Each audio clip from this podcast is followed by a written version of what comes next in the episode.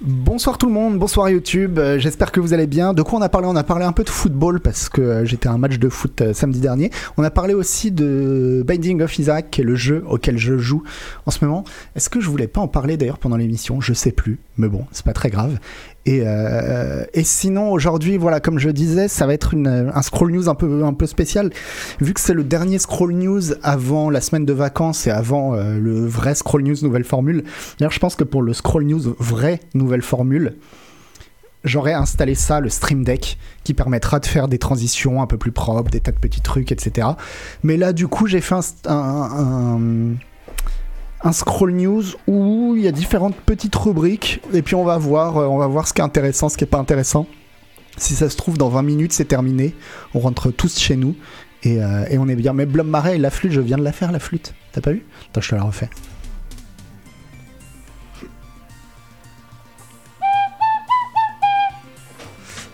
Voilà, un scroll news en, en dilettante, ouais. Euh, on va pouvoir piocher. On va pouvoir piocher ce qu'on veut dans ce scroll news et après l'utiliser pour la suite, quoi. Euh, Qu'est-ce que. Oui, il y a une petite page culture. Vous allez voir, il y a une petite page culture. En fait, je me demande si c'est pas moi le truc qui va m'intéresser le plus. Mais bref. Euh, Peut-être que ça a moins parlé de jeux vidéo que d'habitude aussi. hein. Vous allez voir. Hein, une émission pleine de surprises. Merci, Nuit Gurumi. Euh, de quoi, par quoi on commence? Hop. euh, Paf Oh Ah bah oui. Tiens, et si on commençait par lire Canard PC si on commençait chaque émission pour que je vous dise euh, ce qu'il y a eu dans Canard PC cette semaine, alors je vais vous le dire. Bougez pas, je vais vous le dire. Euh, je vais même faire mieux que ça. Tac. Alors attendez, hop.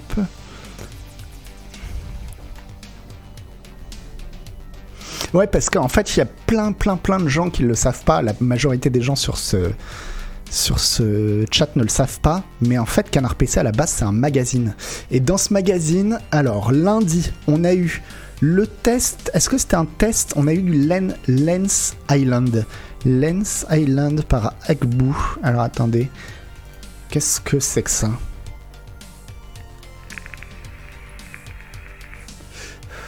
Non mais Gorgon Freeman, en plus j'y pense, hein, le, fait de lire les, les articles de Canard PC parce que ça permet aussi de pouvoir faire un retour si par exemple euh, vous avez euh, des remarques à faire sur, un article ou si on a envie de préciser quelque chose, etc. Ça peut être intéressant en fait. Euh, donc Len Island, l'île de beauté, pour vous permettre d'apprécier l'ambiance de Lens Island, je vous propose une expérience sensorielle. Fermez les yeux, imaginez que vous êtes dans une rame de RER bondée. Le train s'arrête à la station Nanterre Préfecture. Voilà, ça c'est les, ça c'est intros d'Agbu. Il sait euh, nous faire voyager. Il sait nous faire, voyager. C'est un en chantier, donc c'est un jeu qui est en, en accès anticipé. Et euh, je vais pas vous spoiler ce qu'il y a dedans. Mais qu'est-ce que c'est comme genre de jeu? C'est un jeu d'exploration de donjons et de construction fait par un studio australien. Qu'est-ce qu'on a eu d'autre cette semaine? On a eu euh, le même jour Astérix et Obélix baffer les tous. Alors ça c'est Ken Lust qui a fait et pour le coup c'est un vrai test. Je voulais l'intro. Euh, merci les Dart. Les Dart. Est-ce que je saurais réduire un peu la fenêtre Firefox pour que ça rentre dans le champ? Alors attends, parce que je vois pas ce que ça donne. Je regarde. Ah Hmm. Comment je pourrais faire? Alors. Euh... Non, pas comme ça.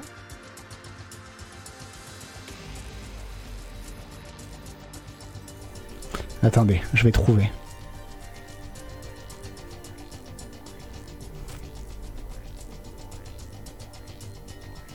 Paf, paf, ça c'est moi. Ça c'est pas moi.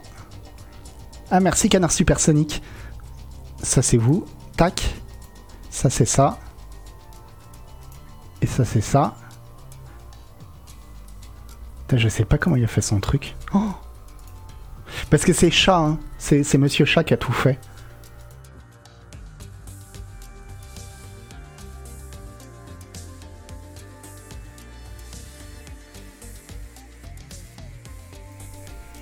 Ah ouais, mais non.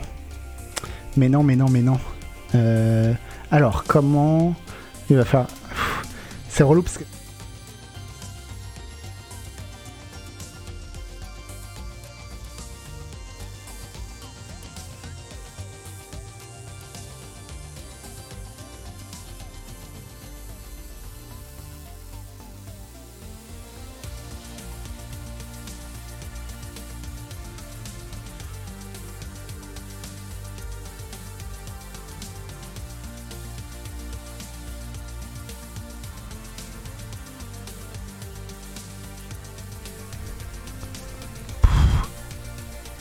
C'est à peine mieux. hein. Ah non, mais c'est l'enfer. C'est l'enfer. On s'en fout. On est, c'est un scroll news du test, donc euh, tant pis pour vous.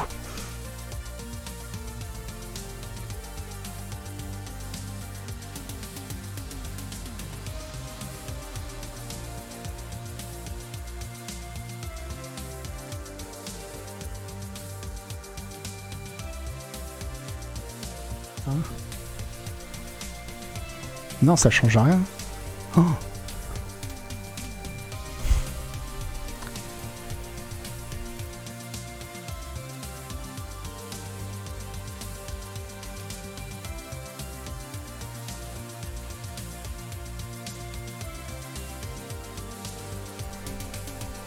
Non, non, non, non. euh, Il faudra que je règle tout ça la prochaine fois. Et ouais, en plus, vous avez pas le son sur l'autre scène, donc. euh.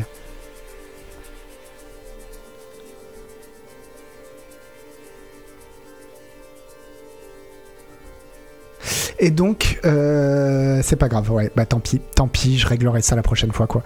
Donc, euh, le test de Astérix et Obélix, si vous, bah, si vous hésitez à l'acheter, ce que je vous conseille, c'est euh, de plutôt acheter un abonnement Canard PC. Et en fait, l'argent que vous allez euh, dépenser pour acheter un abonnement Canard PC, vous allez euh, l'économiser en n'achetant pas Astérix et Obélix. Donc comme ça, c'est parfait. On a eu quoi d'autre? On a eu euh, No Plan B. No Plan B, le jeu de JFX, le développeur de Gladiabots, qui est en accès anticipé. Est-ce que il y en a parmi vous qui ont joué à No Plan B? Parce qu'il est en accès anticipé là maintenant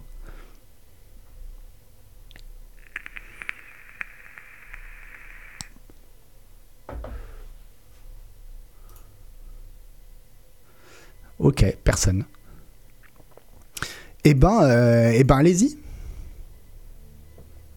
Ah, je sais pas combien il coûte, par contre. Mais euh, en tout cas, ça a pas mal plu à Sebum. L'idée sur laquelle re- repose No Plan B, celle d'un door kicker hardcore où le plan d'action doit être pensé et réalisé d'une seule traite avant le lancement de la mission, est aussi chouette que sa réalisation est réussie. Reste que le jeu offre pour le moment assez peu de contenu et ressemble davantage à une démonstration de ses mécaniques qu'autre chose. Mais en gros, voilà, si vous avez envie de vous faire une petite idée de, ce que ça vaut, ça peut, euh, ça peut valoir le coup, quoi.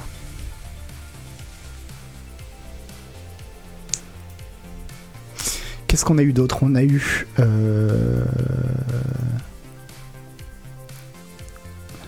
Sifu. Ah oui, j'ai fait la preview de Sifu. Et ça se présente pas mal. Alors si vous si vous voulez, j'ai aussi fait pour ceux qui sont abonnés à la chaîne Canard PC euh, sur Twitch, j'ai fait aussi un live où je termine la démo sans prendre sans mourir une seule fois. Et euh, c'est si fou que ça. Putain, Jastram, on va la bouffer cette blague. On va en bouffer. Et euh... Et de ce que j'ai vu, bah ouais, ça se présente vraiment pas mal. Et en fait, ce qui est marrant, c'est que c'est une démo qui dure. euh, c'est une démo, c'était une démo juste pour la presse, pour la presse, hein, qui dure, on va dire, une vingtaine de minutes à tout casser. Comme t'es journaliste, tu vas la refaire 3-4 fois pour quand même bien, bien y arriver et puis voir un peu ce que ça, ce que ça donne. Sauf que moi, j'y ai joué, mais genre 6 heures à cette vidéo de. Oh, un train de la hype, merci beaucoup. J'y ai joué genre 6 heures à cette, euh, à cette démo de Sifu. Et je pensais que c'était moi. Je me suis dit, bon, bah voilà, moi, le jeu, vraiment, il me plaît, ça. ça ça rentre dans mon kink et ça fait que même un petit truc de 20 minutes comme ça, je vais pouvoir y jouer 6 heures. Et en fait, j'ai été regarder plein d'autres previews et en fait, il y a énormément de, gens qui ont fait des previews dans d'autres euh, sites, euh, sur les sites anglo-saxons par exemple, et qui disent exactement la même chose. Ils y ont joué 6 heures, à cette 5-6 heures à cette, démo qui se torche en 20 minutes et dans laquelle il n'y a pas vraiment de rejouabilité en plus. Il n'y a pas de truc à découvrir ou quoi, que ce soit. Quoi. Donc parce que c'est agréable en fait. C'est agréable, à jouer. Non, j'avais pas joué à Absolver, euh, tonton Yo-Yo. Qui est Absolver, qui est donc le jeu précédent de Slowclap, les développeurs de Sifu. Ouais, après moi j'ai vu un test euh, sur, enfin une preview sur euh, YouTube. c'est de Monsieur Toc. Voilà, Monsieur Toc, j'ai vu sa preview aussi sur YouTube et lui il a pas aimé. Il a détesté même. Euh, et, ça m'a attristé parce que moi j'aime bien Monsieur Toc parce qu'il a fond dans les Yakuza. Et euh, bah comme moi, moi aussi j'adore les Yakuza. Et, euh, mais il a détesté Sifu. Je suis pas, je suis pas d'accord avec lui, voilà, avec, avec ce qu'il dit. Mais, mais bon. Alors le délire du vieillissement du perso. En fait, ton personnage, quand tu meurs, quand tu te prends des coups que tu meurs, il va vieillir d'un an et son. Comment ça s'appelle son. Il va avoir un compteur de, de, morts qui s'implémente. Donc quand tu meurs la première fois, tu as 20 ans au début. Tu vas ressusciter, tu auras 21 ans et ton compteur de mort, il sera passé à 1. Si tu meurs une deuxième fois, tu vas prendre. Ah non, pardon, il sera passé à 2. Bon, bref. Quand tu meurs une deuxième fois, tu vas prendre 2 ans cette fois et ton compteur de mort va s'implémenter de 2. Donc il va passer à 3 ou 4, etc. Et ce qui fait que plus tu meurs, plus tu vieillis euh, rapidement en fait. Donc, euh, et à chaque tranche de 10 ans où tu meurs, euh, ça, te, ça te fait péter un petit médaillon. T'en as 5 des médaillons. Et si, bah, si tu meurs encore alors que ton dernier médaillon est pété, c'est-à-dire si t'as plus de 70 ans en gros, bah là c'est game over et tu recommences, tu recommences à zéro quoi il s'incrémente, voilà, euh, Sébastien. Et euh, mais du coup, et quand euh, donc tous les 10 ans, chaque tranche de 10 ans, quand tu vieillis, t'es à la fois ta barre de vie diminue, donc t'es un peu plus faible, mais par contre tu fais plus mal. Parce que t'es plus technique, enfin voilà, tu maîtrises mieux le kung-fu, donc tu gagnes en tu gagnes en DPS, mais tu perds en, en durabilité, voilà. Et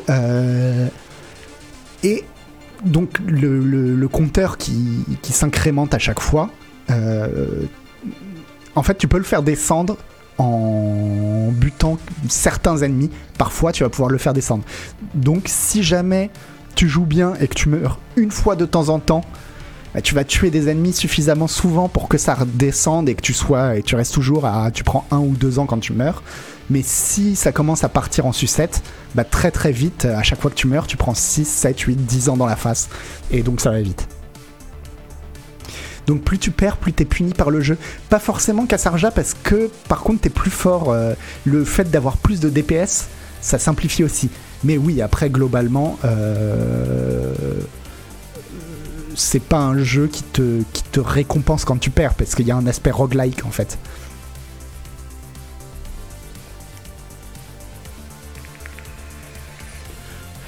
Est-ce que j'ai essayé de mourir Bah oui, oui, mais j'ai même pas essayé. Euh, au début, quand tu prends le jeu pour la première fois, tu vas mourir, mourir, euh, mourir en boucle euh, avant de maîtriser un petit peu.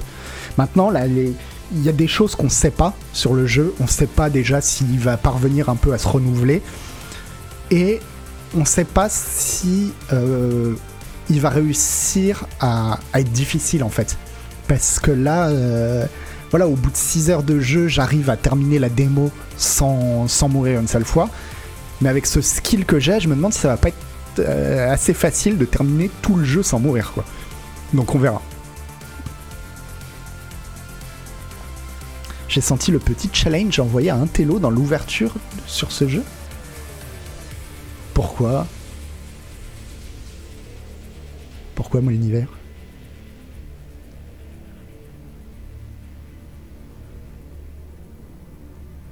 Midnight Fight, non, pour l'instant, j'ai pas vu passer de, de, news. Voilà, il y aura peut-être une courbe de difficulté en plus de la courbe de progression. Et pour l'instant, la courbe de difficulté, on la, on, la voit pas. On, peut pas la voir dans la démo. La démo s'arrête avant le premier boss. Donc on voit même pas ce que, ce que pourrait donner un boss, quoi.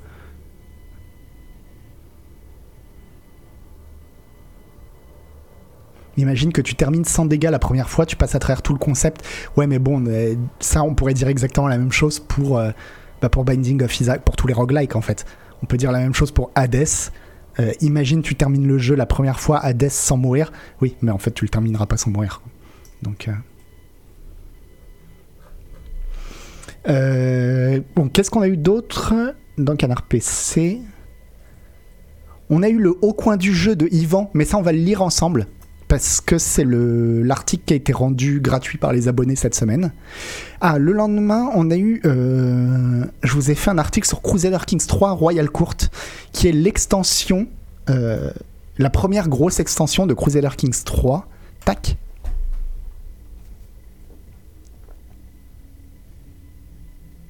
Pouillot, 8 essais pour voir la fin de Hades, mais non.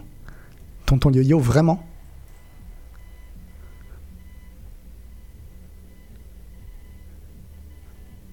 J'avoue, il a géré quoi. Après, bon, ouais. Ouais, il a géré. Dans ces eaux-là. Bon, ça peut, ça peut arriver, hein, mais. Euh... Ouais, bon. Donc, euh l'extension Royal Court, voilà, j'ai pu jouer pendant 6 ou 7 heures à Royal Court, la première grosse extension de Crusader Kings, qui rajoute, comme son nom l'indique, une cour royale, là qu'on voit euh, dans l'image, en trois dimensions dans laquelle on va pouvoir voir son souverain, sa petite famille, etc., mais aussi ses vassaux. Et vous voyez là les vassaux, euh, les, gens qu'on voit, et puis la, gueule de mon souverain, etc., c'est pas des gueules au pif, c'est vraiment les, vassaux que tu as dans ton royaume, etc., qu'on voit comme ça dans la cour royale. On les voit encore là. Et, euh, et donc, on va devoir bah, régler plein d'embrouilles entre les vassaux, ils vont faire des requêtes, etc. Donc ça, c'est le premier gros chantier qu'il y a eu dans le... de... C'est le premier gros chantier qu'il y a eu sur Royal Court. Et le deuxième la deuxième énorme modification du, jeu, c'est euh, la culture qui a été complètement revue. En fait, si vous avez joué à Crusader Kings 3, la culture, c'était un peu le truc qui a été laissé de côté entre, euh, entre Crusader Kings 2 et 3. Ils n'avaient pas trop... Et en fait, pour la culture, ils ont fait exactement la même chose que ce qu'ils avaient fait pour la religion. C'est-à-dire que maintenant, la culture, ça devient un immense bac à sable où vous pouvez faire à peu près tout ce que vous voulez, faire une, une, tribu celtique qui vit dans les bois, mais qui euh, a un, un du gain ou des trucs. Enfin, vraiment, vous pouvez faire ce que vous voulez, quoi.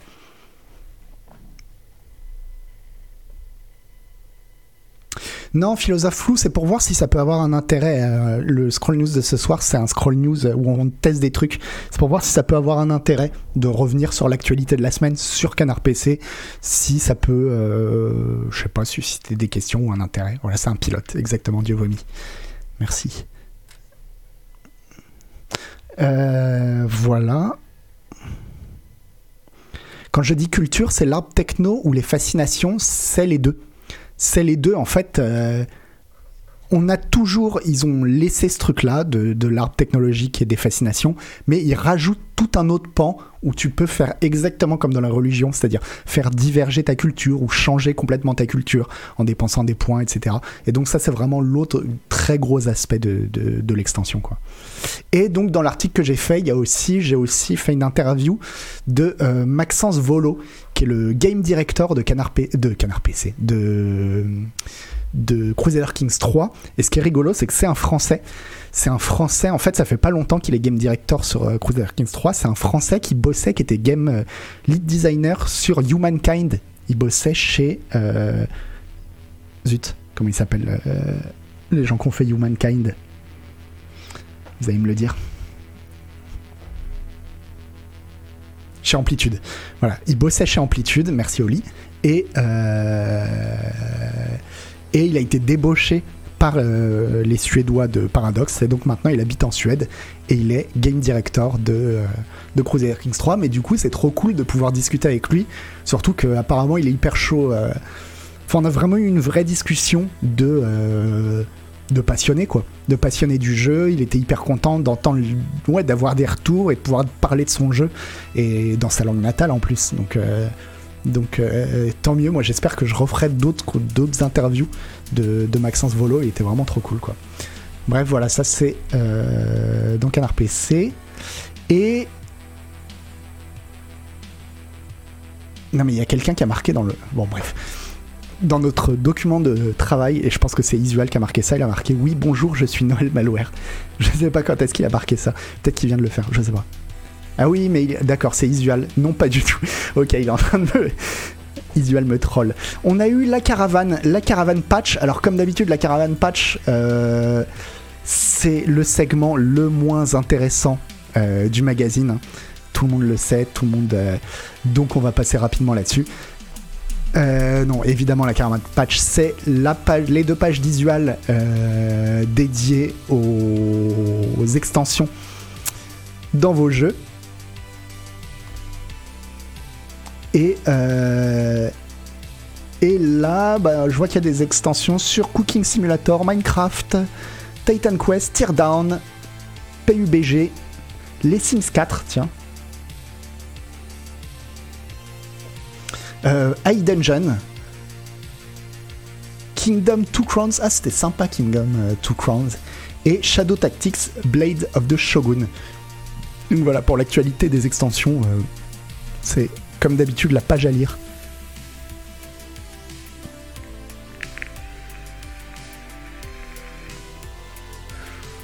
Oui, c'est pour ça que Dieu vomit, c'est pour ça que je me foutais de la gueule d'Isol, parce que je pense qu'il est en train d'écouter en fait.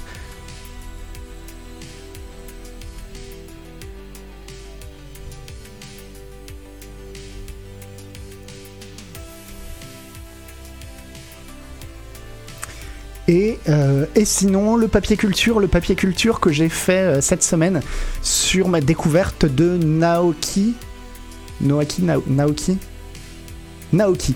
Naoki euh, Urasawa. Parce que j'ai découvert 20th Century Boys il y a deux semaines et depuis j'ai lu 20th Century Boys, Monster et Pluto.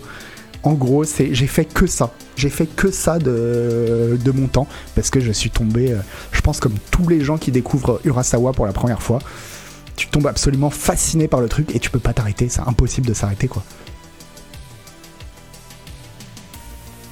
Billy Bat juste après, je sais pas si ça vaut le coup euh, Billy Bat. Peut-être qu'après je vais quand même me faire une pause. Je vais vous expliquer après pourquoi. Dans la rubrique culture, je vais vous expliquer pourquoi je vais faire une pause. Ah bah voilà, coucou Isual. Urasawa, j'aime beaucoup, mais il a une vilaine tendance à trop délayer son récit au fur et à mesure de ses tomes. Ouais, c'est pour ça, Fratus, que euh, je présente Pluto, parce que pour le coup, Pluto, c'est un truc hyper condensé par rapport, à, par rapport à Monster et 20th Century Boys, mais c'est vrai qu'il a ce côté euh, feuilleton. En fait, il fait du feuilleton, et donc... Euh, ça va être des cliffhangers tout le temps, et puis tout le temps la suite au prochain épisode, la suite au prochain épisode, et, euh, la suite arrive jamais. Enfin voilà, c'est délayé, délayé, délayé. Mais en même temps, il le fait avec un tel talent que c'est à la fois un défaut, à la fois une qualité, parce que par exemple, la Monster, j'arrive à la fin, et je suis en train de ralentir ma lecture parce que j'ai pas envie que ça se finisse en fait. J'ai envie de continuer euh, à l'infini, en réalité.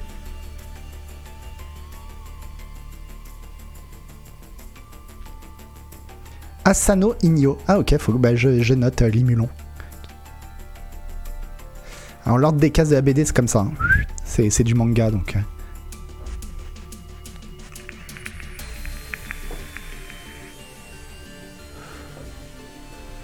Mais Fratus, je suis pas d'accord hein, qu'on pourrait retirer 5-6 tomes de, 20th Century Boys. Pour moi, je sens, tu, ça fait partie du délire quoi. Le délire c'est. Euh, mais c'est un peu comme Lost quoi. C'est des trucs ça part trop loin et ça s'arrête jamais. Donc euh, ça me va. Ça me va je sais que c'est le c'est le, le... c'est un peu le contrat que je passe avec Urasawa quoi quand je commence. Mais euh, euh, pour le coup plutôt eh ben, il n'y a pas ce souci-là. C'est vraiment un truc en 8 tomes, très, c'est des 8 petits tomes, et euh, c'est une histoire qui va de A à Z. Il n'y a pas tellement de cliffhanger ou de trucs comme ça. C'est vraiment parfait, quoi. Voilà. Euh... oui, bah la fin de Lost, ouais, c'est bien raté. Mais il paraît que les fins de Urasawa sont pas, sont pas top non plus. Je verrai ça avec la fin de Monster, là. Parce que par contre, j'ai pas lu le dernier tome de 20th Century Boys parce qu'il n'est pas encore sorti dans l'édition que je suis en train d'acheter. Donc je vais voir avec la fin de, Monster. Mais ça m'étonne pas euh, que la fin soit pas. Euh, rubrique suivante.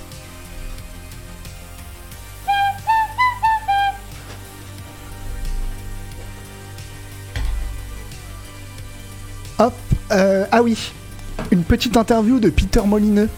Alors, je sais pas si vous avez suivi, mais Peter Molineux, en fait, il vient de d'annoncer. Alors, on va faire une traduction automatique, parce qu'on adore les traductions automatiques euh, de Google, elles sont parfaites. Peter Molineux, il vient de lancer évidemment son jeu en NFT.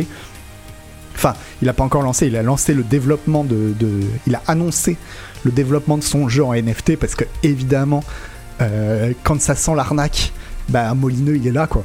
Il, renifle, c'est un chien de gibier pour les arnaques quoi. Et euh, de toute façon, c'était ou lui ou Chris Robert. C'était le premier qui, allait s'engouffrer dans le filon et, Peter Molineux a, a dégainé le, premier quoi. Et euh, alors qu'est-ce que c'est? Qu'est-ce que c'est le jeu? Le jeu il s'appelle Legacy.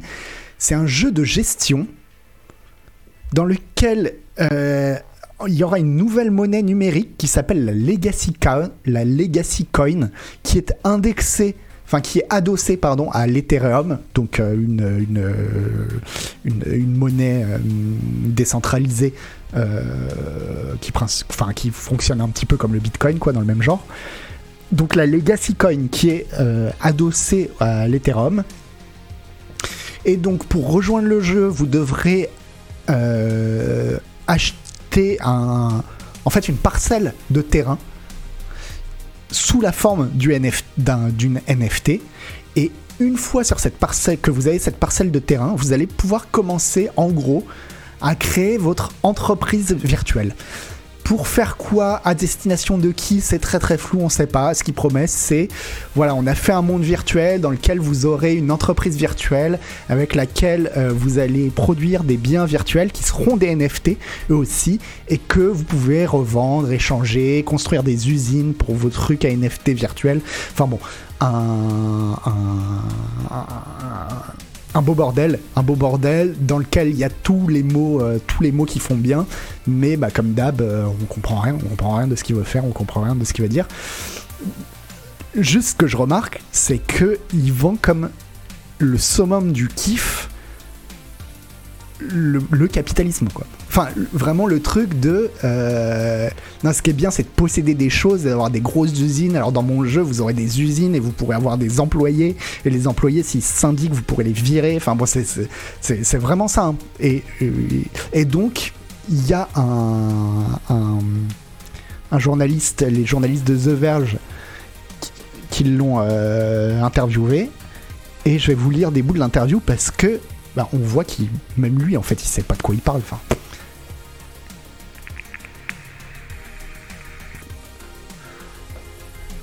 J'ai regardé une bande-annonce et je voulais m'assurer que je comprenais les parties du jeu. Il semble qu'il y ait une composante de construction de la ville, puis il y a aussi une section où vous avez une entreprise et vous essayez de faire des choses pour ça. Et puis vous vendez aussi ces choses dans des enchères ou des concours contre les joueurs. Et donc Peter Molineux euh, répond Ah, vous venez de faire tout le travail pour moi. Quand j'ai pensé pour la première fois à Legacy, je me suis dit Est-ce que ce serait pas cool de faire un jeu qui ferait que tout le monde se sente créatif? Mais le problème avec la créativité, je trouve, c'est que je suis totalement incompétent quand il s'agit de dessiner ou de peindre ou de chanter ou d'écrire de la musique ou du jardinage ou presque n'importe quoi. Ou presque tout en fait. Et donc ce dont nous aurions besoin, c'est un jeu qui vous aide vraiment à être créatif. Bon, jusqu'ici c'est du bullshit. Hein. Ce que j'ai trouvé, c'est que ça serait, est-ce que ce serait pas une bonne idée que d'avoir un jeu qui consiste à démarrer votre propre petite entreprise, le, grand jeu de la vie, j'ai envie de l'appeler. Il y avait cette tradition qui existe encore dans le monde d'aujourd'hui, qui est que les entreprises manufacturières étaient centrées autour de petites villes et que ces villes se développaient en ville à cause de la fabrication. Et c'est là que le bâtiment de la ville entre en jeu, car vous êtes responsable de la conception de tous les produits que vous et votre entreprise allez vendre. Vous êtes responsable d'obtenir toutes les marchandises dont ces produits de conception ont besoin. Vous êtes responsable de gagner les concours de design qui se déroulent entre vous et les autres joueurs. Ok? Mais vraiment, je ne pense pas que ça soit suffisant. Vous savez, il ne suffit pas d'avoir un constructeur de ville, un city builder. Il ne suffit pas d'avoir cette table de conception étonnante où vous pouvez concevoir n'importe quel produit, où vous pouvez concevoir n'importe quel bâtiment euh, que vous allez pouvoir utiliser. Ce dont nous avons également besoin, c'est d'un récit fantastique. Donc à travers tout cela, il y a cette histoire narrative étonnante qui s'adapte à ce que vous faites dans votre ville, à ce qui se passe dans l'écosystème plus large et aux tragédies, au succès de votre entreprise. Bon. Bon. Enfin, les promesses n'engagent que ceux qui croient, mais bon, c'est tellement vague. C'est tellement vague, quoi. Le, la Cogip Simulator, exactement, Fratus, c'est trop ça, quoi.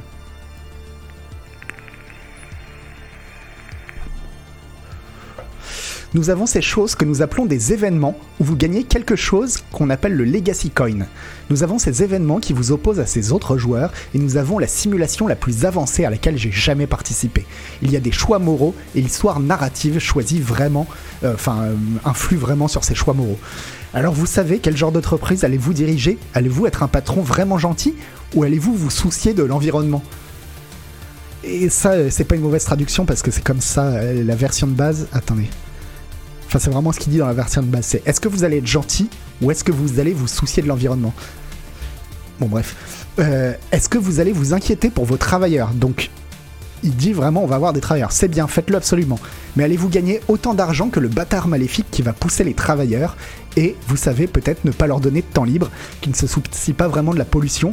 Ce que nous avons, c'est un jeu qui englobe tout cela dans la blockchain. Et pour moi, vous savez, je pense que c'est le genre de grand pas en avant dont la blockchain a besoin.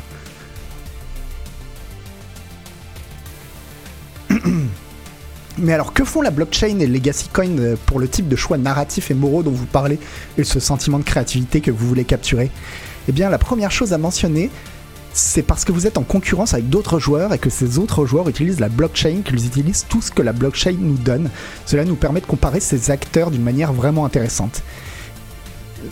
Et en gros, bon, la, traduction euh, est pas forcément top, mais dans la version originale, c'est vraiment exactement ça qu'il dit. C'est-à-dire, c'est aussi vide et aussi creux de promesses. Euh, bon, ouais. Mais... Et vous savez, allez-vous être quelqu'un qui donne en retour ou allez-vous être quelqu'un qui encaisse simplement? Est-ce que c'est. Est-ce que. Et c'est ça qui est si fascinant dans le fait d'avoir un monde vivant. Et je pense qu'en tant que monde vivant, c'est totalement unique. Vous savez, chaque bâtiment que vous concevez, chaque produit que vous concevez, chaque travailleur que vous avez. Nous avons donc cette simulation incroyable, cette narration incroyable que nous tissons à travers le jeu. Nous avons des choix moraux là-dedans et en concurrence les uns avec les autres, le tout dans ce monde totalement nouveau qui est bien sûr exactement ce qu'est la blockchain. Bullshit soon. Mais ouais, ouais, ouais. enfin, c'est fou quand même que. Bah, qu'il y ait encore des gens pour lui tendre un micro, quoi tendre un micro à ce déversoir à bullshit, quoi. Euh, pour rappel, le précédent jeu de Peter Molineux qu'il a lancé, je crois que c'était, qui devait être lancé en 2008, je crois, il est toujours en accès anticipé aujourd'hui.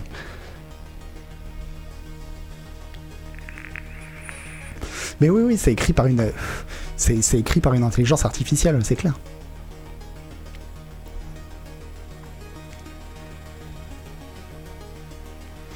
Vous pouvez faire toutes les choses que vous décrivez avec juste une base de données de jeu normale. Pourquoi la blockchain est-elle particulièrement importante? Bah oui, bonne question, euh, Jean-Jacques.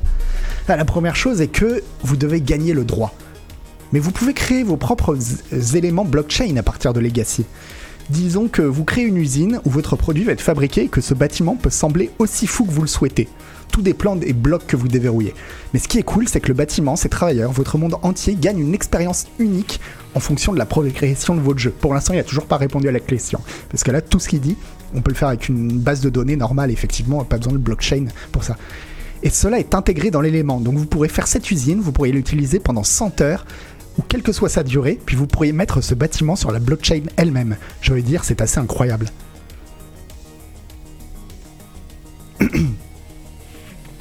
non mais Jean-Jacques, ouais, par contre, euh, le journaliste, Jean-Jacques, il a le, il, a l'œil quoi. Il a l'œil, on lui fait pas. Non, ça n'a rien à voir avec la blockchain, son truc. Lui, il met blockchain là-dedans parce que, bah, parce que ça permet de lever 47 millions de dollars, en l'occurrence. C'est ce qu'il a levé pour la création de son jeu.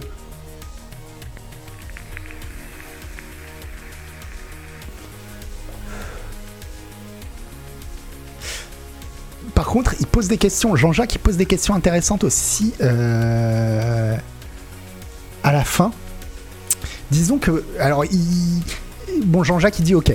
euh, on accepte, on accepte tout ton bullshit, on accepte, on accepte tout ce que tu dis. Mettons que je crois, mettons que je te crois. Alors imaginons qu'il y a des gens qui commencent à jouer à ton jeu et qui commencent à gagner assez d'argent euh, pour que ça devienne en fait une sorte de travail à plein temps pour eux. Mais à ce moment-là, vous, vous allez devoir prendre une décision pour changer le gameplay, euh, de changer le gameplay parce que, bah, parce que ça va pas comme ça. Et euh, ça va faire que le jeu pour cette personne-là, il va être radicalement moins rentable. Comment est-ce que tu vas faire pour que ce type qui est en train de gagner sa vie dans ton jeu, euh, du jour au lendemain, tu lui dises, bah en fait, bah en fait, ciao bye bye quoi. Eh bien, c'est exactement ce sur quoi nous travaillons en ce moment. Quand vous avez une simulation complexe, ce que vous devez faire, c'est que vous devez obtenir l'équilibre et les raffinements absolument corrects. Nous avons toutes les fonctionnalités du jeu, et ce que nous faisons maintenant, c'est équilibrer la simulation afin qu'elle ne bascule jamais d'un côté extrême. Mais que se passe-t-il si par exemple les joueurs trouvent une sorte de solution de contournement qui leur permet de gagner beaucoup d'argent et arnaquent le jeu? Ils ont besoin de cet argent parce que c'est leur travail maintenant, mais cela rend l'ensemble du jeu moins amusant. Que faites-vous dans ces circonstances? Hmm, Une surveillance attentive et vous savez des mécanismes, des mécanismes d'auto-équilibrage. Nous allons devoir voir comment le monde réagit aux petits changements. Ce serait incroyable pour moi. Je veux dire, j'ai travaillé sur tant de design et j'ai travaillé sur tant de jeux, mais penser que quelqu'un pourrait jouer à mon jeu et gagner de l'argent, quel honneur incroyable ce serait. Ce serait. Mais il va falloir être super prudent. Ouais, il répond absolument pas aux questions. Enfin, Jean-Jacques, tu vois, il voit le truc venir. Il le voit à 10 000 km, quoi. Il dit, mais, mais, mais, mais, mais Pierre, Pierre Molineux, euh, ça peut pas, ça peut pas bien se passer, quoi.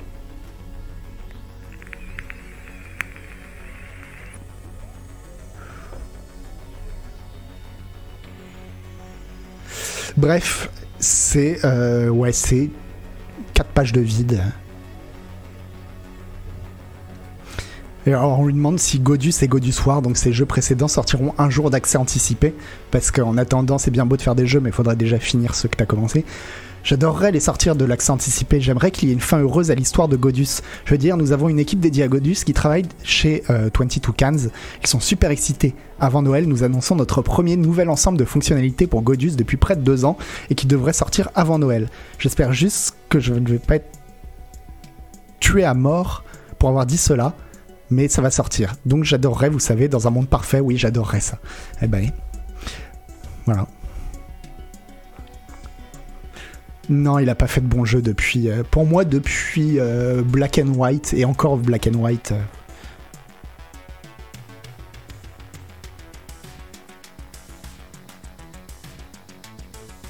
Non, mais moi, le, en plus, enfin, je sais que tu rigoles, l'avenir route, mais moi, les NFT, à la limite, je veux bien y croire si quelqu'un m'explique vraiment. Si, quand il y a quelqu'un comme ça qui a un super projet, il arrive à m'expliquer par A plus B que, bah, regarde, ça va être trop marrant. Je, suis pas borné au point de dire c'est forcément de la merde. Mais il faut bien se rendre compte que là, on a quelqu'un qui veut vendre son jeu et tout ce qu'il te raconte, c'est du vent, du vent, du vent, du vent, quoi.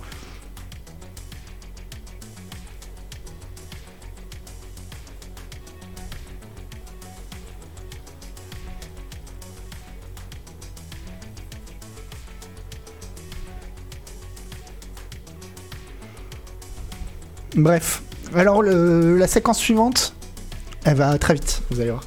Hop.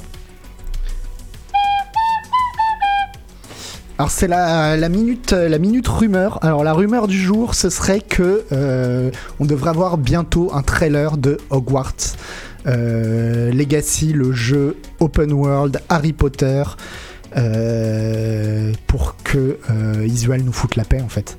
C'est tout ce qu'on demande. Et alors, ce qui est marrant, c'est que dans le numéro qui vient de Canard PC, on a fait nos jeux euh, les plus attendus de l'année. Et le jeu. euh, Un des jeux, je sais pas si c'est le jeu ou un des deux jeux les plus attendus de Isual, c'est Hogwarts Legacy. Et après, on s'amuse à faire. euh, à prédire la note que le jeu aura dans Canard PC.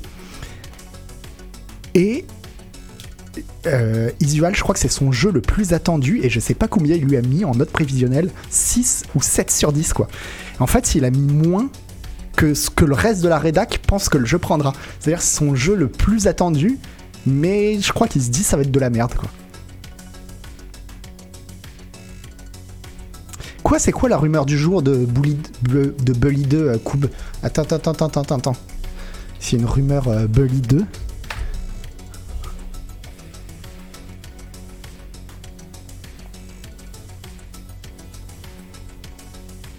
Il y a 6 jours.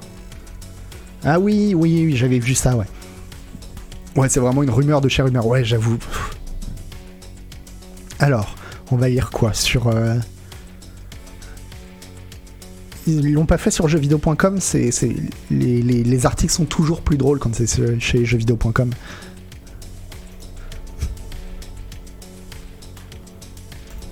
Alors, depuis quelques heures, c'est l'ébullition, sur le net autour du prestigieux studio Rockstar Games. Donc selon de nombreuses rumeurs, la firme pourrait préparer le retour de sa licence Bully par l'intermédiaire d'une suite ou d'un remaster remake. Alors si vous n'avez pas joué à Bully, c'est un jeu qui est sorti je crois euh, après GTA San Andreas, entre GTA San Andreas et euh, GTA 4. Et pour moi c'est,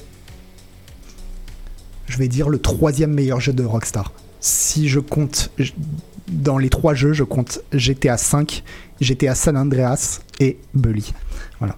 Donc euh, c'était vraiment trop bien. C'est un jeu où on joue un lycéen dans un lycée un peu en monde ouvert, ouais, en, monde. Euh, c'est un tout petit monde ouvert dans un lycée et euh, et ouais, il y a le côté esprit rebelle quoi. C'est vraiment trop bien. Non, je mets même pas Red Dead, tu vois, dedans. Mais tellement c'était bien Bully, c'était trop cool quoi. Je passais des heures et des heures. En fait, tu dormais dans un dortoir parce que t'étais en, en internat quoi. Dormais dans un, dans un dortoir et juste à côté de la porte de ta chambre, il y avait l'alarme incendie. Et donc tu pouvais déclencher l'alarme incendie et tous les élèves sortaient en courant des chambres et là tu pouvais te bastonner. Et je passais mais des heures et des heures juste à sortir de ma chambre, à mettre l'alarme incendie et à éclater tous les gens qui passaient, à les rentrer dans les poubelles, à leur mettre la tête dans les toilettes, etc. C'était tellement bien. Comme au stade, ouais, exactement. Euh,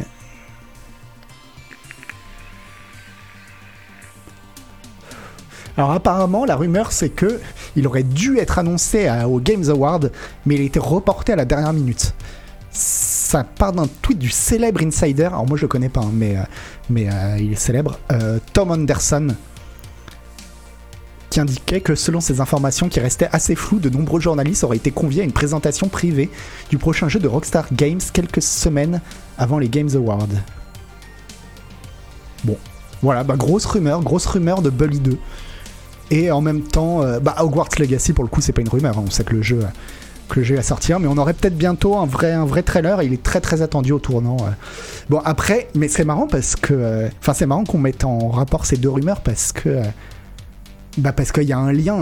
Dans les deux cas, c'est vivre la vie dans, un, dans, une école et, s'amuser avec les autres élèves et faire des conneries quoi.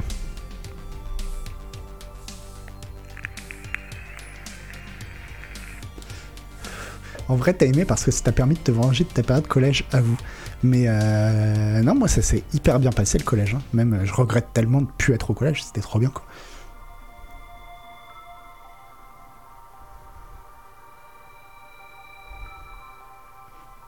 Qui a dit quoi? Je vois que les gens remercient Von Yaourt. Pourquoi? Je sais pas.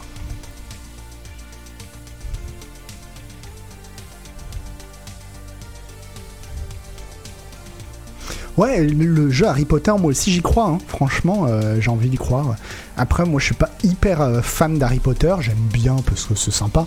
Mais, euh, mais, mais l'idée d'un Harry Potter en monde. Bah, à la Bully, justement, carrément quoi. Quelle chance, Von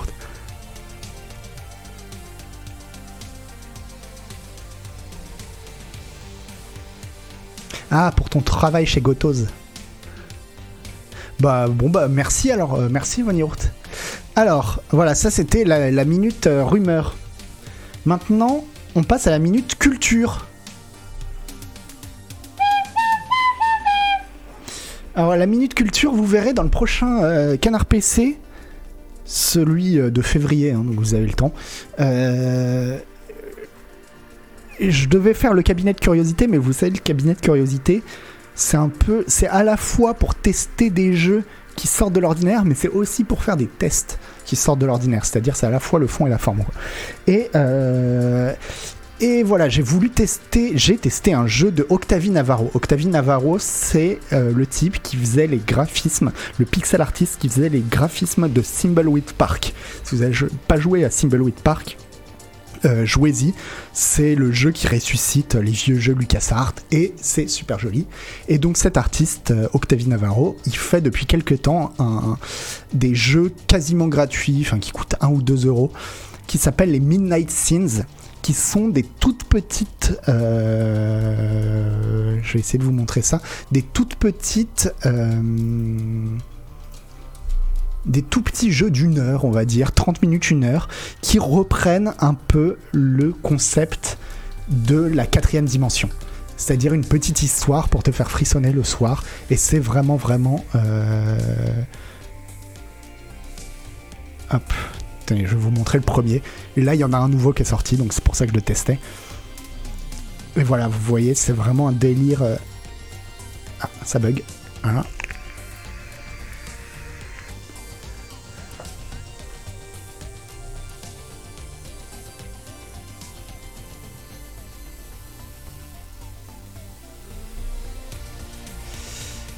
Petit point and click très très sympa, très joli avec ce délire euh, quatrième dimension.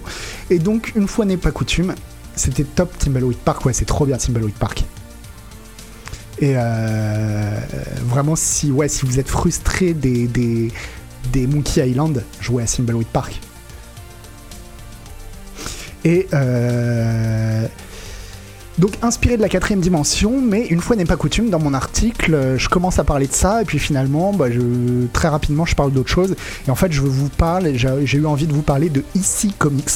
EC Comics, c'est une maison d'édition de comics américains qui a édité des, bandes dessinées surtout entre 1950 et 1953. Donc pendant pas longtemps du tout, pendant sur une, une période de 3-4 ans. Ils ont fait euh, des tonnes et des tonnes de comics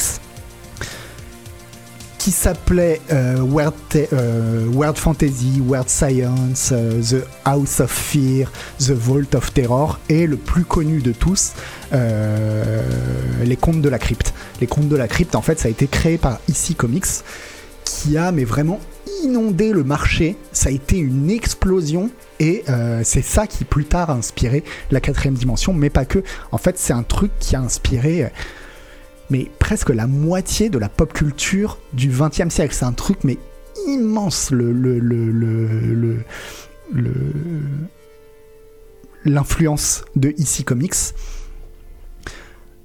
Ils en vendaient quasiment, ils vendaient quasiment un million de leurs euh, bandes dessinées par chaque mois et pendant trois ans. Et au bout de 3-4 ans, en fait, euh, il y a eu une panique morale aux États-Unis et les gens ont décidé de. Euh, enfin, le gouvernement a décidé de, de, censurer les comics pour interdire ici comics. Et donc, euh, à partir de là, la maison d'édition a périclité. Enfin, elle a quand même lancé le magazine Mad qui est l'ancêtre de Fluide Glacial en France, enfin qui est vraiment un truc immense aussi, mais c'est une autre histoire. Bon bref, c'est un truc énorme ici, comics.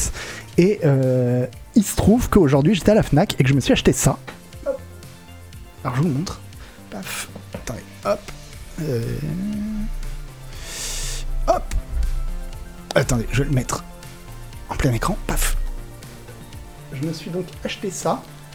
C'est une anthologie de Weird Science. Weird Science qui était donc une des publications de ici Comics. C'est immense. Ça fait 700 pages. J'ai chopé ça pour 60 balles. Hop. Regardez un peu. Est-ce qu'on voit un peu? Merde. Ah, comme ça, vous voyez un peu euh, le genre de dessin. C'était pour, un truc dessiné dans les années 50. C'est ultra moderne. Et c'est des histoires de 10, 12, 13 pages sur quasiment tous les sujets que vous pourriez imaginer dans la pop culture mais vraiment il y a de tout. Enfin, ils ont tout inventé, que ce soit dans la fantasy, dans l'horreur ou dans la science-fiction. Et, et c'est une petite tuerie. Alors, Des fois, ça a un petit peu vieilli, mais c'est vraiment, vraiment le, le, ouais, l'ancêtre de tout ce qui est quatrième dimension. Les, les, les nouvelles de, de R.L. Steen, par exemple, Chair de poule, les trucs comme ça.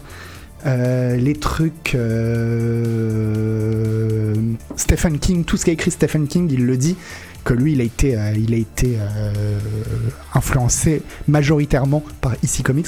Alors, je vais vous lire la, préface. La préface, elle est écrite par George Lucas. George Lucas qui dit Durant mon enfance à Modesto, les bandes dessinées et les films étaient un moyen de s'échapper vers des mondes étranges et inexplorés. Ils me donnaient l'impression de vivre des aventures et des mystères incroyables, ils rendaient mon monde étonnant. Je me demande souvent si les enfants d'aujourd'hui peuvent vivre leur vie avec le même sentiment de découverte et d'excitation. S'ils ont la chance de lire le livre que vous tenez entre vos mains, peut-être. Même enfant, je savais qu'il y avait quelque chose de vraiment spécial et unique à propos d'ici Comics. Weird Science, Weird Fantasy et Tales from the Crypt vous saisissent dès la première page et ne vous lâchent pas. On les lisait les yeux grands ouverts, bouche bée et le cerveau en ébullition pour essayer d'en profiter pleinement. Ce n'est qu'en grandissant que j'ai compris que ce qui rendait ici Comics de si spécial, c'était les gens qui étaient derrière. Quand vous avez 10 ans, vous pensez que les bandes dessinées prennent vie de façon spontanée. L'idée que des gens les écrivent et les dessinent semble inconcevable. Vous serez peut-être surpris d'apprendre, comme je l'ai été, que presque toutes les histoires ont été écrites par un seul homme, Al Feldstein. Lui et Bill Gaines travaillaient ensemble sur les idées, puis Al les écrivait directement sur les planches à dessin des artistes. Ces histoires étaient de merveilleuses créations, semblables à de petits films qui réussissaient à vous captiver et à vous tenir en haleine jusqu'à la dernière page qui vous récompensait d'un dénouement spectaculaire.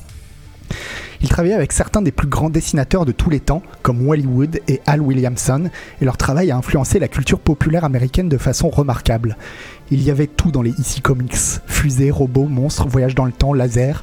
Ces images incroyables ont profondément marqué mon jeune esprit, tout comme, à n'en pas douter, avec tous les enfants, ceux de tous les enfants qui ont eu la chance de s'y plonger. Ce n'est pas un hasard si on retrouve tout cela dans les films Star Wars, car EC Comics a eu un impact indélébile sur moi.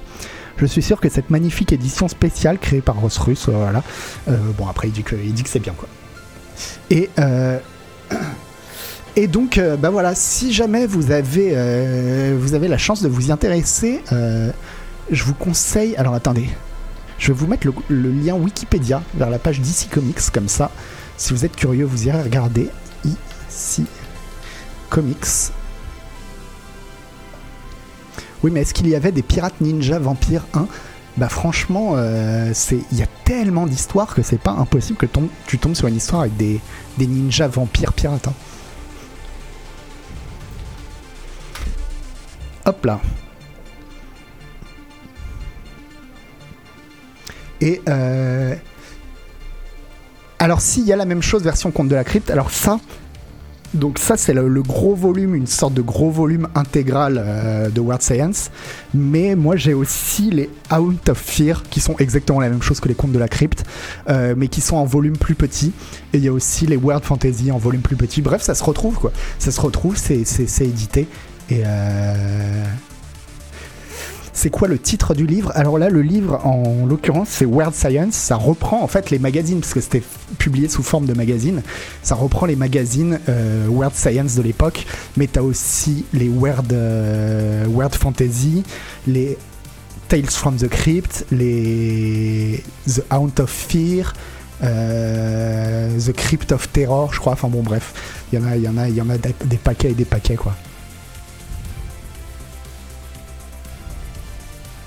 Ah, il y a la même édition pour les contes de la crypte, ok. Mais moi, je, préfère, en fait, euh, du coup, j'en ai, eu beaucoup, beaucoup, beaucoup de trucs d'horreur. Et en fait, je préfère leurs euh, histoires de science-fiction. Ça me fait. Euh, le Volt of Horror, ouais, voilà, merci Koub. je préfère les histoires de science-fiction, en fait. Ça me parle plus. Les histoires de terre, de, d'horreur, moi, me font, me font pas vraiment frissonner, frissonner. Par contre, les histoires de science-fiction, à chaque fois, ça m'ouvre, ça m'ouvre une porte vraiment dans, dans le cerveau, quoi. C'est trop bien. Et voilà, si vous cherchez une bonne idée de cadeau de Noël, surtout si vous avez des amis par exemple qui aiment bien dessiner, mais alors là, c'est de l'inspiration en barre, quoi. C'est vraiment de l'inspiration en barre. Mais après, bon, c'est vrai que le, ce volume-là, il est un peu cher, 60 balles, parce que c'est vraiment un truc immense de 70 pages. Mais comme je vous le dis, euh, il y a aussi des, versions plus de, des, des, volumes plus petits. Donc, euh, donc voilà.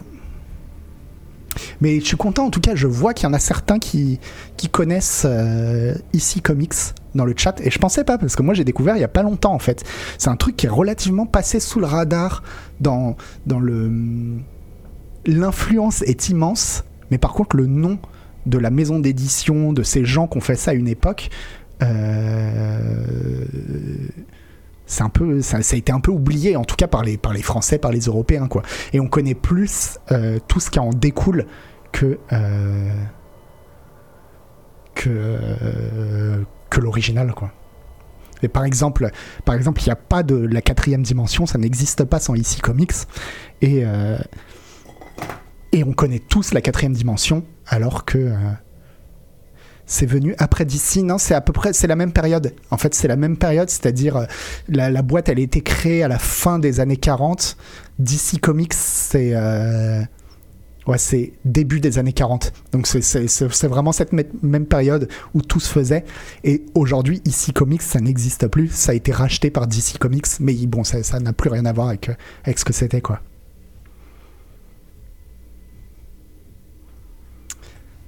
Voilà.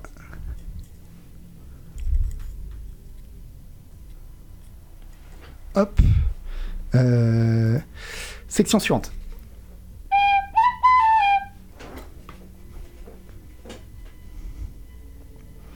Bah, une maison d'édition qui n'a vécu que 3 ans aux US dans les années 50, c'est normal que peu de gens connaissent en France.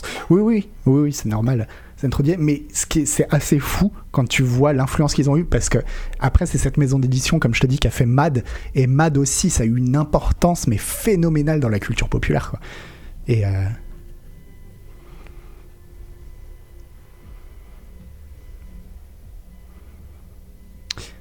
Euh, et, donc voilà, mon, prochain cabinet de curiosité parle de l'histoire de EC Comics. Voilà. Ouais, il y a une vidéo de Karim Debache où il en parle. C'est la vidéo sur euh, Carnosaur. La vidéo sur Carnosaur, il parle de Mad.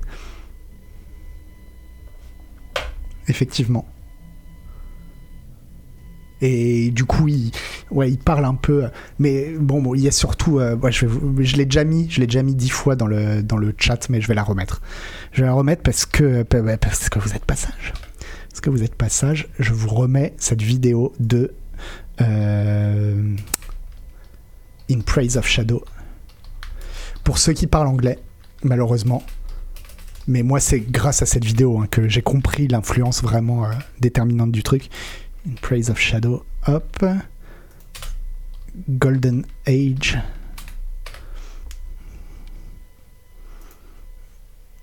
In this comic book is a love story.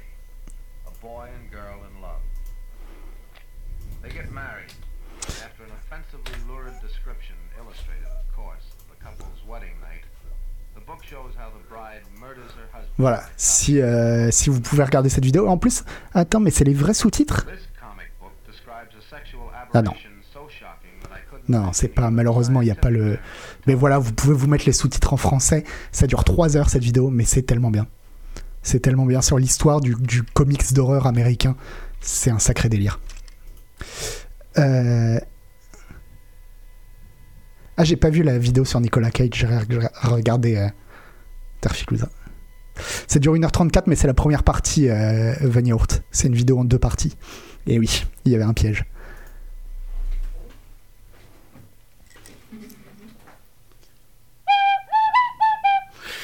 Donc, euh,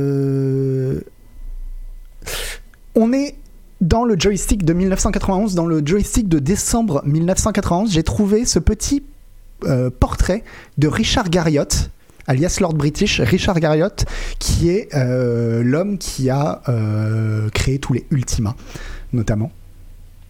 Et donc il y a eu un petit portrait de lui dans, dans Joystick, et j'ai appris pas mal de trucs. Alors, il y a un truc, du coup, j'ai été voir sur Wikipédia Richard Garriott. Je savais pas, Richard Garriott, c'est la huitième personne au monde avoir été euh, touriste spatial, avoir été dans l'espace en tant que touriste. Et quand tu lis le portrait de Joystick, bah tu comprends, oui. Ah, c'est Sir Richard. Il est, euh, il a été anobli. Donc Richard fascine indéniablement son entourage. C'est un personnage à la fois brillant et fantasque. La preuve, son imagination fertile nous a concocté des jeux superbes qui sont pour nous une certaine forme d'évasion. Cela ne l'empêche pas d'être très professionnel dans son métier et de tenir compte dans la création de ses jeux des problèmes d'ergonomie, de durée de vie du produit, etc. Il prétend ne pas croire au surnaturel et pourtant l'univers dans lequel il vit il fait constamment référence. Il vit dans une superbe maison que surplombe une tourelle d'observation astronomique. Alors on voit sa baraque là, elle elle est ouf, la baraque. Chaque pièce de sa maison possède un passage secret qui conduit à un autre endroit de la maison. Richard peut ainsi passer d'une pièce à l'autre sans être vu. Son goût pour l'astronomie, influence de son père qui était astronaute, et les, antiquités, vous donnent une idée des objets qui rendent les différentes pièces. Il y a même un vrai cadavre. Point d'exclamation. Genre, comment ça, il y a un vrai cadavre chez lui? Merci Barbegrasse. Donc bon, apparemment euh, le mec a un vrai cadavre chez lui, bon bref. Et on retrouve une piscine intérieure avec cascade qui communique avec une piscine extérieure de 11 mètres de profondeur. Fantastique vous ai-je dit tous les deux ans, pour la, fête euh, pour la fête Halloween, Richard abandonne sa maison à une équipe d'ouvriers pendant un mois. Ces derniers lui transforment sa maison en antre d'horreur. Pendant six jours, des dizaines de comédiens vont jouer les vampires, gargouilles volantes et autres zombies. Les habitants de la ville d'Austin sont gratuitement invités à passer une quarantaine de minutes frissonnantes. La notoriété de cet événement est telle à Austin que les télévisions viennent, la foule attend parfois 24 heures avant de pouvoir entrer. Avant de le rencontrer, on s'attend à tomber sur une de ces stars qui, ne se prennent pas pour de la crotte. Richard est en fait d'une surprenante simplicité et n'aime pas vraiment prendre trop les choses au sérieux. C'est peut-être à cause de cela que ces jeux ont toujours exercé un certain attrait sur les joueurs de jeux de rôle. Volubile et visiblement passionné, Richard m'explique l'évolution de ces jeux depuis Ultima 1 jusqu'à Ultima 7. Au début, il ne s'agissait que d'une série de combats jusqu'à l'affrontement avec les big boss. Euh, là, c'est moins intéressant. La série de l'Avatar est la traduction de la prise de conscience de Richard qu'il peut influencer son public. Moralité, bon sentiment, conduite chevaleresque dans un jeu de rôle, voilà qui nous changeait des habituels hack and slash et l'accumulation des points d'expérience. Avec Ultima 7, Richard s'attaque aux sectes qui abusent de la crédulité et de la bonne foi des gens. D'ailleurs, quand on joue à Ultima 7, on ne peut pas s'empêcher de penser aux fascistes, aux nazis ou à certaines sectes qui sévissent encore de nos jours. À qui et quoi va-t-il s'attaquer dans les prochains Ultima? Je peux déjà vous annoncer qu'il y aura un huitième et un neuvième épisode, ensuite c'est fini. Je vais passer à autre chose, déclare Richard. Une autre grande saga? Possible Possible. Ouais, il est surtout parti dans l'espace quoi. Mais euh mais je savais pas du tout quoi. Le mec est ouf.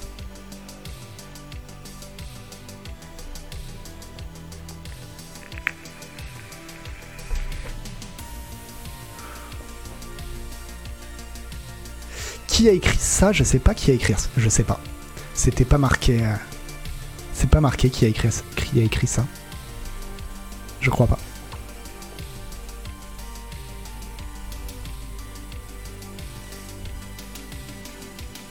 Mais ouais, ouais, il est ouf. Et je savais pas qu'il a été anobli. Et donc, ouais, sa baraque avec des passages sacrés et tout.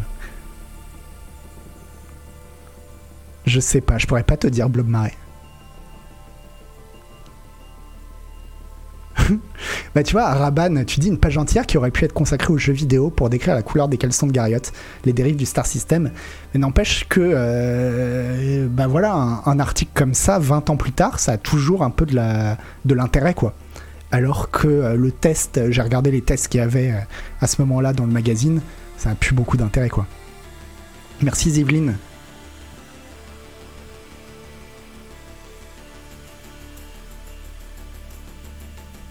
Euh, et quoi d'autre? Ah oui, quoi d'autre? Le test euh, Alors j'ai été chercher aussi le premier canard PC parce que je me suis dit finalement il y a un, scroll news par semaine et il y avait un canard PC par semaine. Donc euh, finalement est-ce qu'on n'irait pas se faire un petit article de, de canard PC chaque semaine quoi?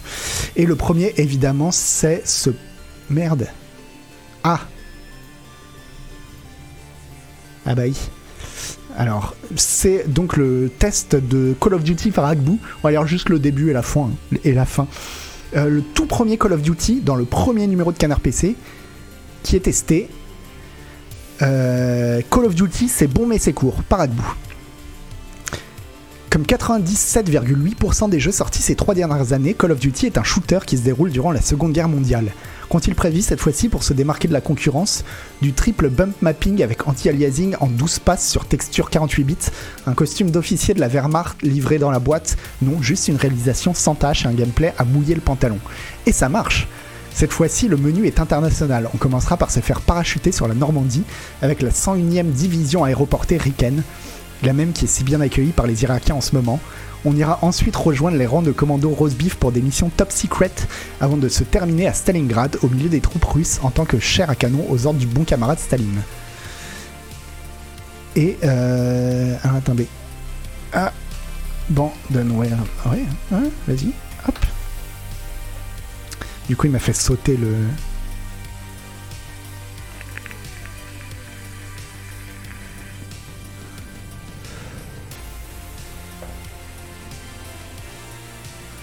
Ça va jusque là, ouais, ça va jusque là.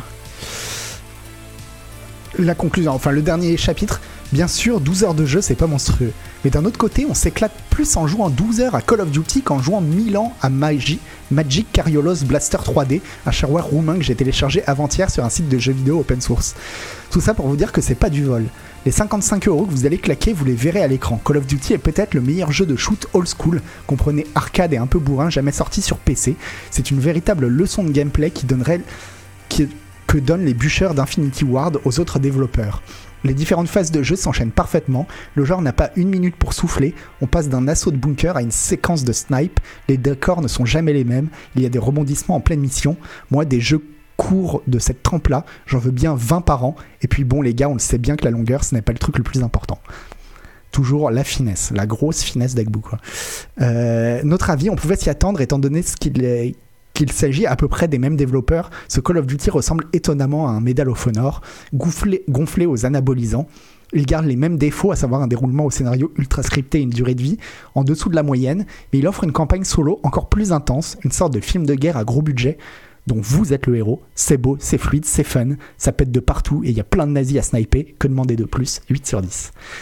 Euh, mais c'est marrant parce que ouais, il termine quand même en disant des jeux courts de cette trempe-là, j'en veux bien 20 par an quoi.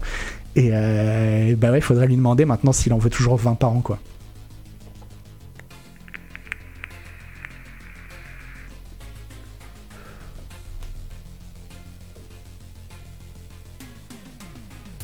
Non, non, mais c'est vrai que le, premier Call of Duty, c'était euh, une claque à l'époque. Hein. C'était une immense claque. Bon, il y avait euh, Half-Life qui avait un petit peu balisé le terrain sur. Euh, parce que je crois qu'il sort après Half-Life 2. Si je dis pas de bêtises. Si je dis une bêtise, euh, vous allez me corriger. Mais je crois qu'il sort après Half-Life 2 et que c'est Half-Life 2 qui avait balisé le terrain de d'un. Call of Duty sort avant Half-Life 2 Ah, 2004 Half-Life 2. Non, bah alors autant pour moi. Ouais, bah donc, donc ouais. bah alors c'est lui qui a balisé le terrain, je pense, des jeux, euh, euh, des FPS à script, quoi. Half-Life 1, ouais, pour l'histoire dans le FPS, mais là, je pense que le, plus. Le truc le plus marquant dans le premier Call of Duty, c'est euh, les scripts, en fait. C'est d'avoir un jeu aussi scripté, mais qui fait que t'as l'impression d'être dans un film, où il se passe tout le temps un truc un truc quoi. Mais le premier Half-Life, les scripts, c'était pas la même chose. Hein. C'était quand même, euh, c'était moins intense quoi.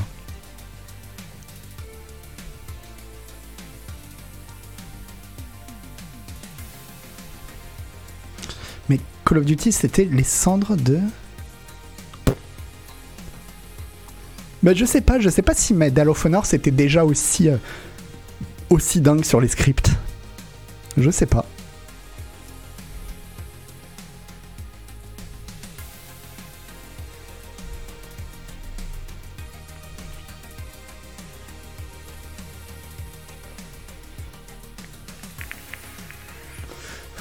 Alors c'est pas pompé sur Medal of Honor parce que c'est les mêmes développeurs. Non? C'était déjà Infinity Ward. Euh. Ou alors je dis de la merde, j'en sais rien. Je dis ça, j'en sais rien.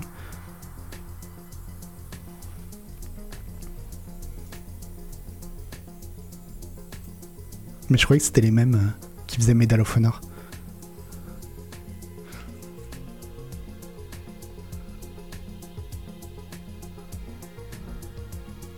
Ah, c'est pas le même studio, mais les mêmes personnes. Ouais, voilà. C'est les mêmes devs. Ouais. Et, euh, et donc, ouais, mais je crois que c'est avec, c'est avec Call of Duty qu'ils arrivent vraiment à à la formule peaufinée, quoi. La formule peaufinée qu'ils ont continué d'exploiter après pendant des années et des années, et dont ils arrivent un petit peu au bout, là. Mais. Euh, euh, voilà.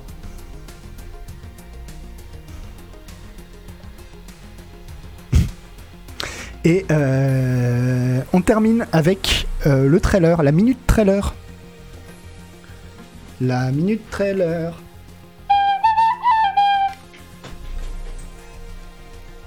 Hop, et euh, la minute trailer, c'est Triangle Strategy qui a un nouveau, un nouveau trailer et je vous avoue que ça, je le note jamais dans les jeux que j'attends le plus parce que ça reste quand même un petit jeu, mais je l'attends énormément. Je sais pas si parmi vous il y a des gens qui ont aimé euh, Final Fantasy Tactics. Je sais que c'est pas le c'est pas le genre de tout le monde ici, qu'il y en a qui, qui, pas du tout ce genre de jeu, mais, euh, mais j'ai vraiment, vraiment, vraiment l'espoir d'avoir une sorte de, de vrai successeur spirituel à Final Fantasy Tactics, enfin quoi. Merci Père Fougas. Bah pour l'instant ils ont gardé le titre à la noix. J'espère que. Enfin pour moi, euh, pour moi c'était un, non placeholder. C'est bizarre qu'ils l'aient gardé aussi longtemps quoi, mais. Non non tonton Yo-Yo, tu m'as bien entendu. J'ai bien dit Final Fantasy Tactics.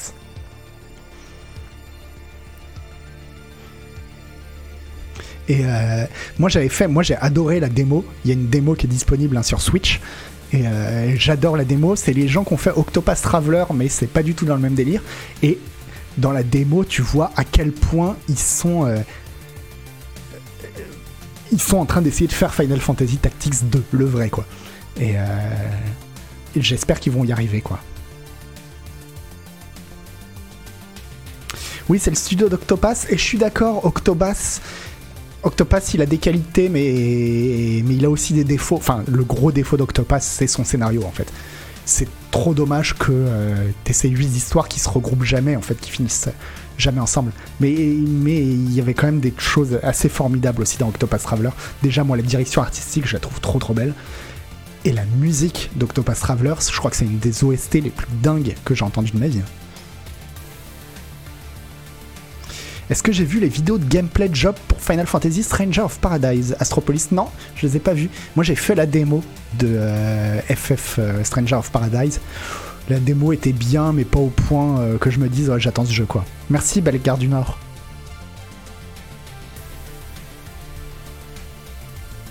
Ouais, moi je trouve ça, j'adore leur technique, leur technique de, de, de, je sais pas comment ça, comment comment ça s'appelle leur technique de, de 3D euh, euh, qui ressemble à de la 2D quoi. Mais déjà sur Octopath ça marchait bien et là j'ai l'impression que c'est encore mieux quoi. Pour du FF Tactics, jouer à Seal Arbiter's Mark. Ah ok, bah je sais pas, j'ai bon, j'y ai pas joué Nico, mais bon moi ce que je cherche pour un successeur à Final Fantasy Tactics, moi c'est pas tant du gameplay, c'est le scénario politique de, Final Fantasy Tactics, quoi.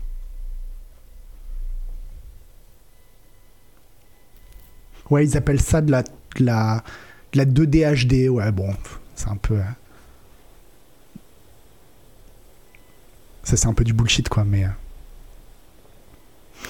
Euh. Disgaea, c'est un peu le successeur de Final Fantasy Tactics d'un point de vue gameplay. Mais moi, c'est pas le gameplay, encore une fois, qui m'intéresse. C'est. Euh c'est l'histoire. C'est l'histoire, et pour le coup, Disgaea, bon, c'est rigolo, mais c'est vraiment un autre délire. C'est complètement un autre délire, quoi. Bref, moi j'attends bien euh, ce euh, Project Triangle Strategy. Euh, voilà, à part ça, alors attendez, tac.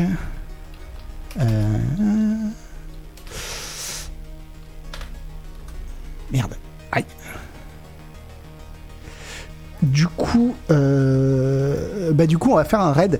Alors, il faudrait que vous me disiez si jamais il y a des sections euh, qui vous ont plu dans cette émission, vous pensez que ce serait plus sympa pour la suite de partir là-dessus, ou au contraire des trucs où vous dites euh, ça c'est un peu pourri et ça sert à rien de passer du temps là-dessus, n'hésitez pas à le dire pour la prochaine fois et on verra comme ça euh, l'année prochaine comment on fait avancer l'émission quoi. Il y a un télo sur Silent Hill 3. Ouais, exact. On va aller euh, faire un raid sur un télo.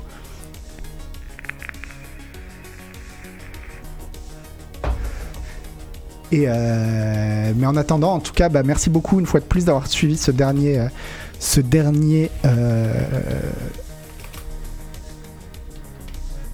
scroll news de l'année.